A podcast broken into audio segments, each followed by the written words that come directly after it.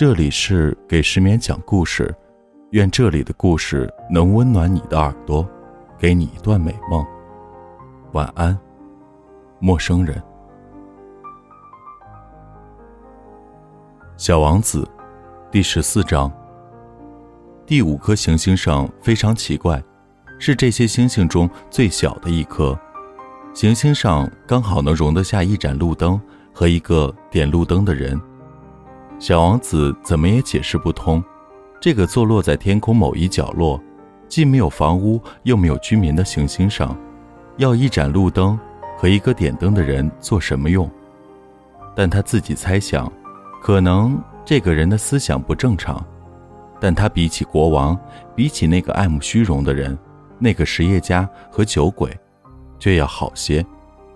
至少他的工作还有点意义。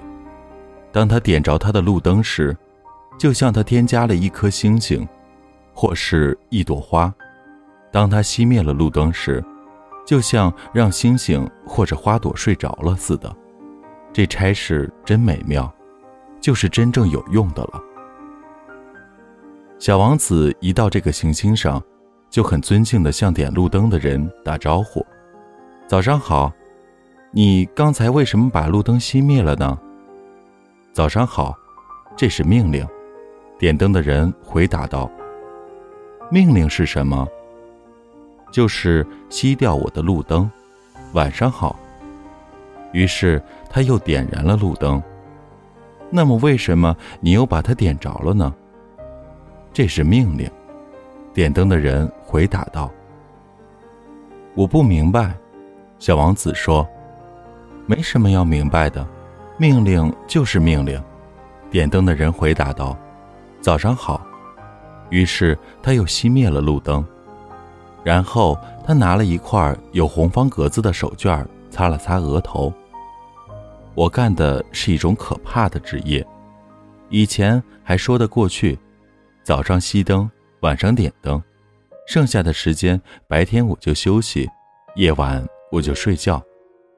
那么命令改变了。是吗？点灯的人说：“命令没有改变，惨就惨在这儿了。这颗行星一年比一年转得快，而命令却没有改。结果呢？”小王子问。“结果现在每分钟转一圈，我连一秒钟的休息时间都没有。每分钟我就要点一次灯，熄一次灯，真有趣。”你这里每天只有一分钟长，一点趣味也没有。点灯的人说：“我们俩在一块说话就已经有一个月的时间了，一个月，对，三十分钟，三十天。晚上好。”于是他又点着了他的路灯。小王子瞅着他，他喜欢这个点灯的人如此遵守命令。这时。他想起了他自己以前那挪动椅子寻找日落的事，他很想帮助他的这位朋友。告诉你，我知道一种能使你休息的办法，你要什么时候休息都可以。我老是想休息，点灯的人说，因为一个人可以同时是忠实的，又是懒惰的。小王子接着说，你的这颗行星这样小。你三步就可以绕它一圈儿，你只要慢慢的走，就可以一直在太阳的照耀下。你想休息的时候，你就这样走。那么，你要白天有多长，它就有多长。这办法帮不了我多大忙。生活中我喜欢的就是睡觉。点灯的人说：“真不走运。”小王子说：“真不走运。”点灯人说：“早上好。”于是他又熄灭了路灯。小王子在他继续往前旅行的途中，自言自语地说道：“这个人一定会被其他那些人，国王啊，爱慕虚荣的呀，酒鬼呀，实业家呀，所瞧不起。可是唯有他不使我感到荒唐可笑。